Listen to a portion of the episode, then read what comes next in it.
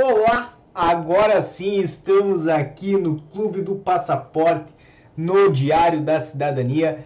E hoje nós vamos falar sobre o que? Vamos falar sobre declaração de entrada, vamos falar sobre quem está em manifestação de interesse e não fez a declaração de entrada, porque muita gente em 2020 ficou nessa situação. E se esse é o seu caso, se esse é o caso do seu cliente, ou se isto lhe interessa unicamente por curiosidade, você está no lugar certo, porque hoje nós vamos fazer aí um dissecamento, vamos levar até a última consequência toda essa questão da declaração de entrada e evidente, eu peço para você que está aqui conosco para aproveitar o chat, para aproveitar os comentários, porque esse espaço é só seu.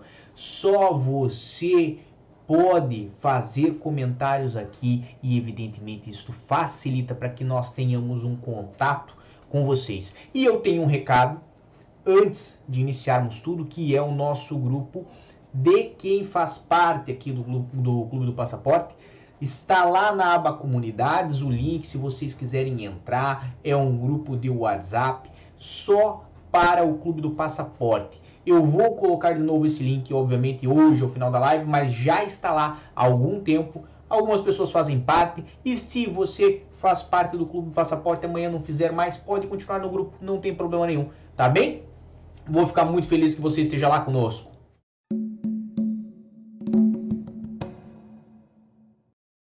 E agora sim estamos de volta justamente para ir ao nosso material de exposição sobre declaração de entrada.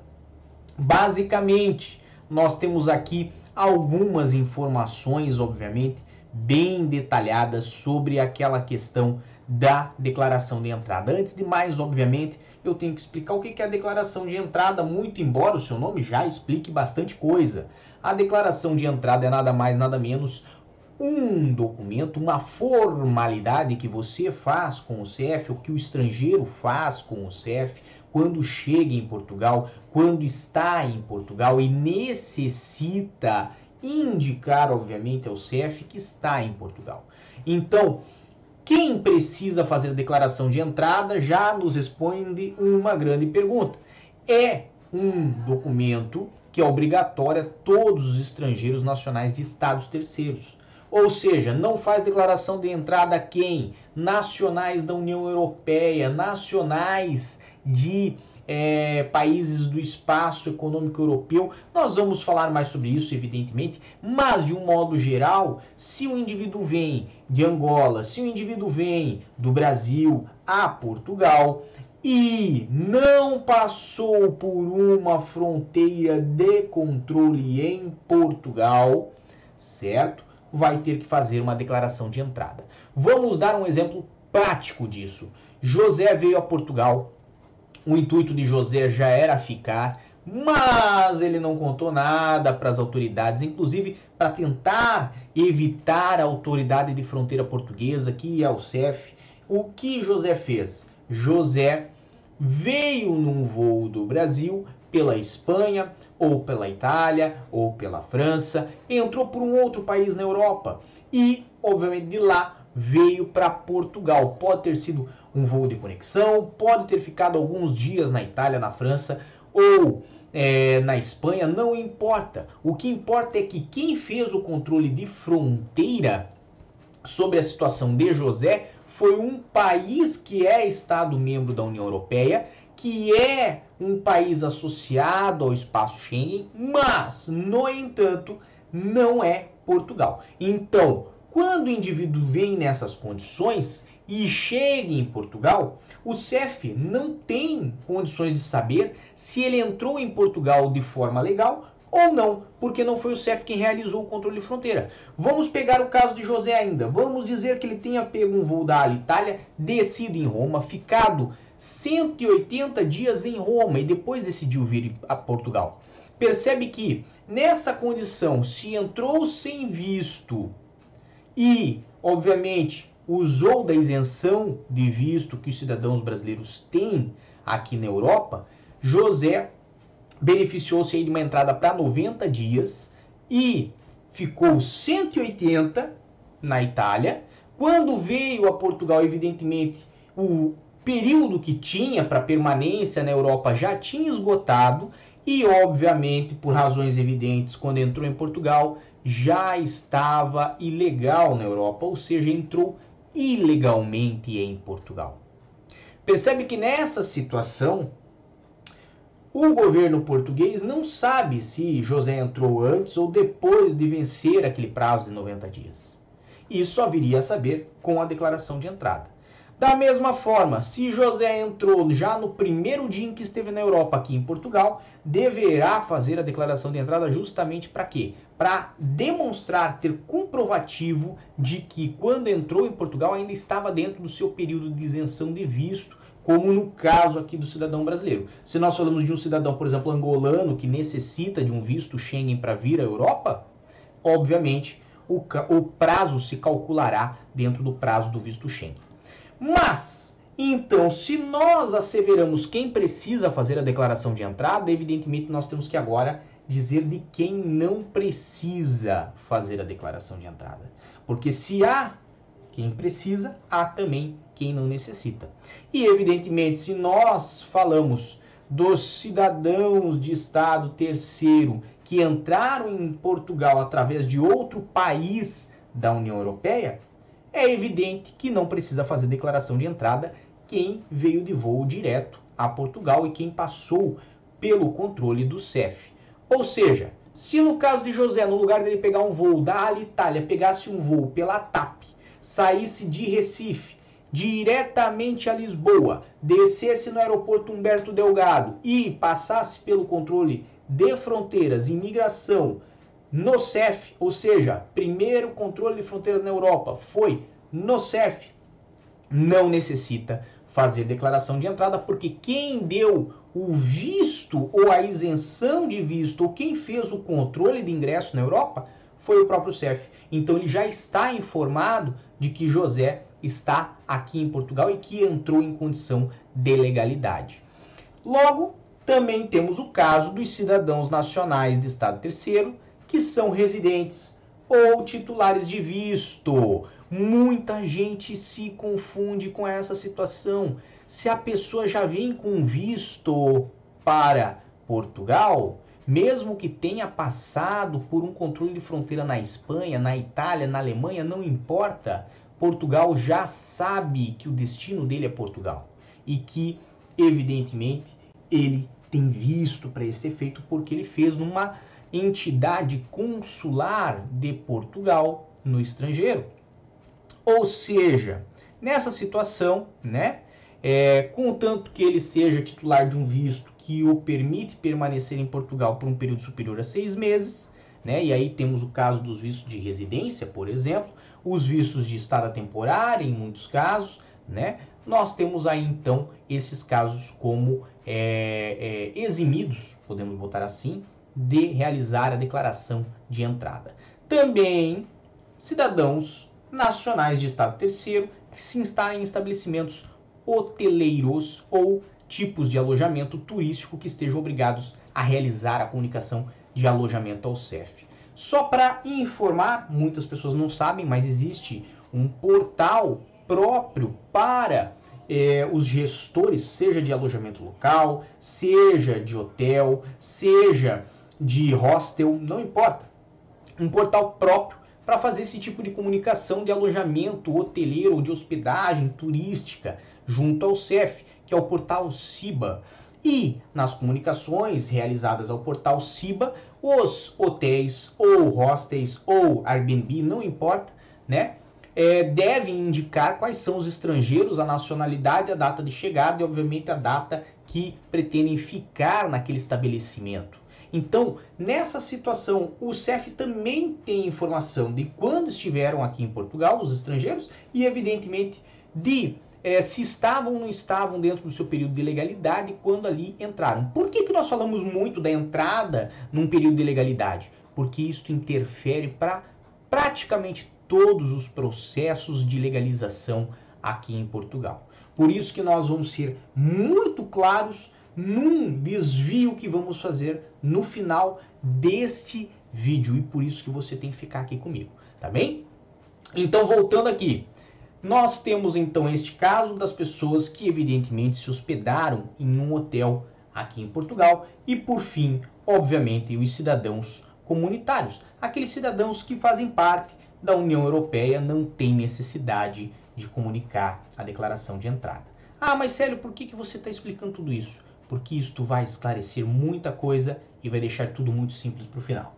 Então, quando o José chegou em Portugal, ele tem até três dias úteis para fazer a sua declaração de entrada, mas isto é uma situação impossível. Então, o que é possível para José é somente fazer o agendamento para comparecer no CEF para declarar a sua entrada, mas, veja, isto dentro de três dias úteis. Ou seja, ele não tem, é muito raro alguém que dentro dos três primeiros dias tenha conseguido, de fato, ir ao CEF e prestar essa declaração. Mas a obrigação legal ela persiste no fato dos três dias, está lá na lei, e mesmo sendo impossível, a dica para vocês é: se vocês necessitarem ou conhecerem alguém que necessite, faça o agendamento pelo telefone dentro do prazo de três dias para evitar prejuízos. Que prejuízos? Prejuízos financeiros. Então, obviamente, para fazer a declaração de entrada vai precisar do passaporte. Além do passaporte, vai precisar do é, é, da passagem aérea, né, do, do, comprovativo de como entrou aqui em Portugal e de se deslocar ao CEF. E nessa situação, se não fizer a declaração de entrada junto ao CEF, que pode ser entregue em qualquer delegação do CEF, ou seja, contanto que você tenha marcação para ela, porque não adianta chegar no primeiro dia buscar no Google ali, Google Maps, qual que é o endereço do CEF? Aí você vê lá Antônio Augusto de Aguiar e no primeiro dia você bate lá na porta deles e fala: "Vim entregar minha declaração de entrada". Eles vão perguntar para você: "Tem agendamento?" E você fala: "Não". E eles falam: "Volte outro dia, pegue esse telefone e agende". Então, veja, contanto que você tenha agendamento, você pode entregar em qualquer delegação do CEF. Isso facilita, obviamente, para você que vai de norte a sul do país poder fazer sua marcação. Mas o que nos importa? Se não entregar ela dentro do prazo, certo? Ou pelo menos se não fizer a marcação dentro do prazo de três dias úteis, você pode sofrer uma contraordenação punível com uma coima de 60 a 160 euros. E é um valorzinho alto, certo? Para se deixar passar, para se dar de presente ao Estado. Pelo menos esta é a minha opinião. Temos aqui uma contribuição de Margot Renges. Eu imagino que eu falei certo o seu nome. É, esses estabelecimentos hoteleiros sofrem alguma coisa se não informarem ao CEF? E a sua pergunta foi ótima, enriquecedora para este canal. Por quê? Porque sofrem.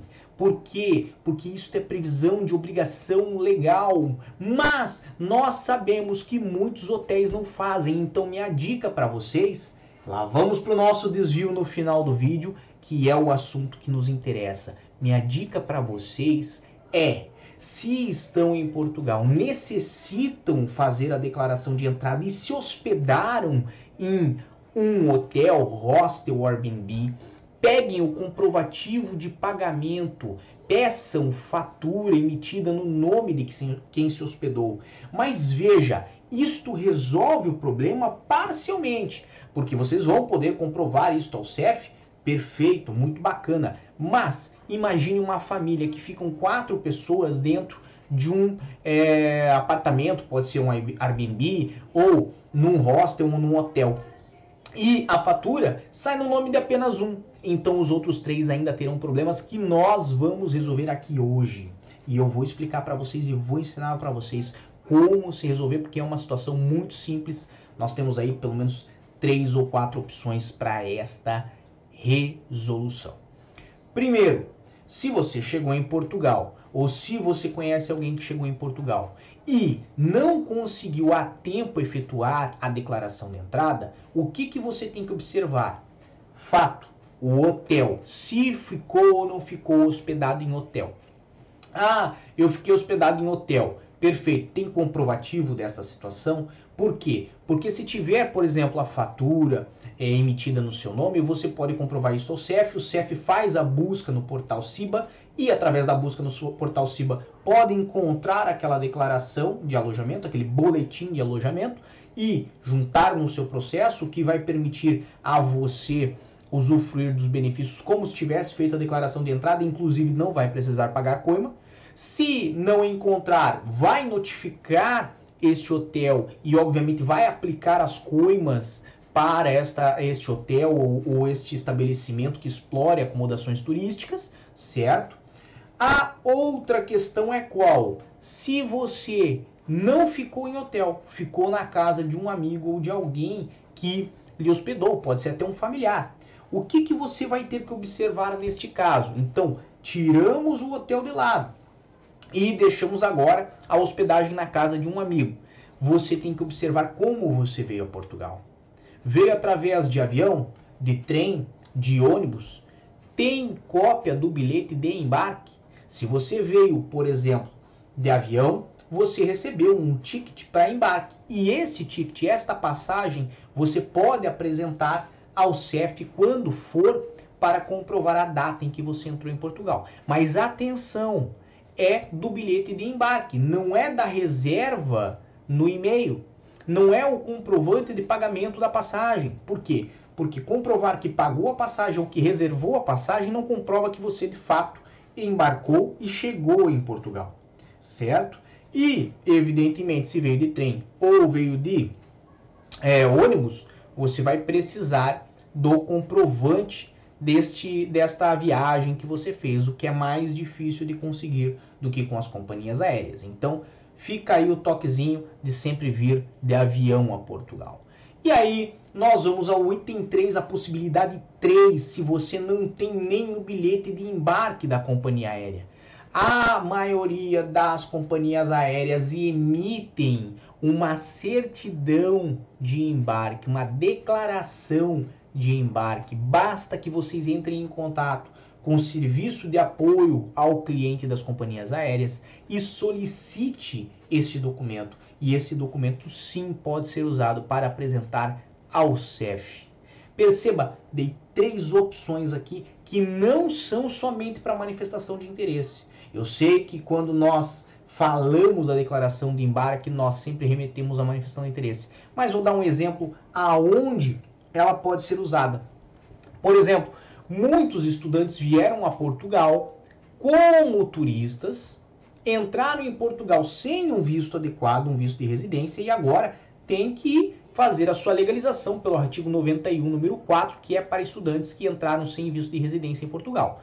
Ok, só que este artigo requer a entrada legal em Portugal. Logo, se nós pegarmos aquele caso do José que nós falamos que ficou 180 dias na Itália, percebe que José não consegue se legalizar como estudante em Portugal, embora seja um dos processos mais rápidos, justamente porque não vai conseguir comprovar entrada legal em Portugal, uma vez que quando veio a Portugal já estava há 180 dias na Europa. E isto ocorre com muita gente, por exemplo, que vem a Portugal através de outros meios, ou de carona com um amigo, e aí não tem comprovativos, ou se hospeda na casa de amigos e, obviamente, não consegue comprovar quando chegou em Portugal. E nessa situação, as oportunidades, o número de processos que poderia entrar e exercitar aqui em Portugal para se legalizar mais rápido diminuem sobrando unicamente qual opção? A opção da manifestação de interesse. Por quê? Porque nós vamos para a nossa hipótese número 4. A hipótese número 4 é justamente através da manifestação de interesse, que é o único processo atualmente em Portugal que, através do seu número 5, permite uma suposição de entrada legal em Portugal através de 12 meses de contribuição à segurança social. Ou seja, de um modo geral, o governo acaba dando uma colher de chá, uma carta branca para as pessoas que já estão há demasiado tempo aqui em Portugal, contribuindo com a segurança social. Tem ali mais de 12 meses é, em sequência dessas contribuições e não tem comprovativo de entrada legal no país, nem pela declaração de entrada, nem pela questão do hotel, seja pelo boletim de alojamento ou pela reserva de hotel, nem com a comprovação da passagem aérea, do bilhete de embarque ou da declaração da companhia aérea. Ou seja, é o caso essencialmente de José, que ficou 180 dias num outro país da Europa e decidiu vir para Portugal. Este caso é o caso da manifestação de interesse, seja pelo artigo 89 ou pelo 88, que tem esta previsão, esta possibilidade de é, apresentar uma, uma, uma, um suprimento legal, vamos botar assim, desta necessidade para se legalizar em Portugal. Porque em todos os outros processos existe o requerimento, o requisito da entrada legal, inclusive nos processos de manifestação de interesse, quando eles são feitos habitualmente. Essa exceção nasceu há poucos anos e é muito importante que você conheça as possibilidades que existem para evitar de cair nela, porque senão um eventual agendamento que você possa conseguir antes do prazo total de um ano de, de manifestação de interesse ou de contribuições na segurança social, para ser mais exato, estão fora de é, opção, estão fora da nossa mesa. Então, você tem que ter atenção muito grande a esse documento, não só pela coima, que é um espírito do prejuízo, mas principalmente para evitar de ficar sem opções de processos que você não vai poder executar aqui em Portugal, justamente porque não tem a declaração de entrada. As soluções eu dei, agora cabe a você sempre estar aqui conosco, estudar um pouco mais e, evidentemente, não esquecer de botar seu despertador para quinta-feira que vem, porque nós vamos ter um outro assunto muito importante aqui no nosso Clube do Passaporte. Por hoje é só. Desejo muita força e boa sorte e tchau. O que você acaba de assistir tem caráter educativo e informativo. Compõe-se de uma avaliação genérica e simplificada. Agora, se você quer saber de fato como as coisas são, você vai ter que ler.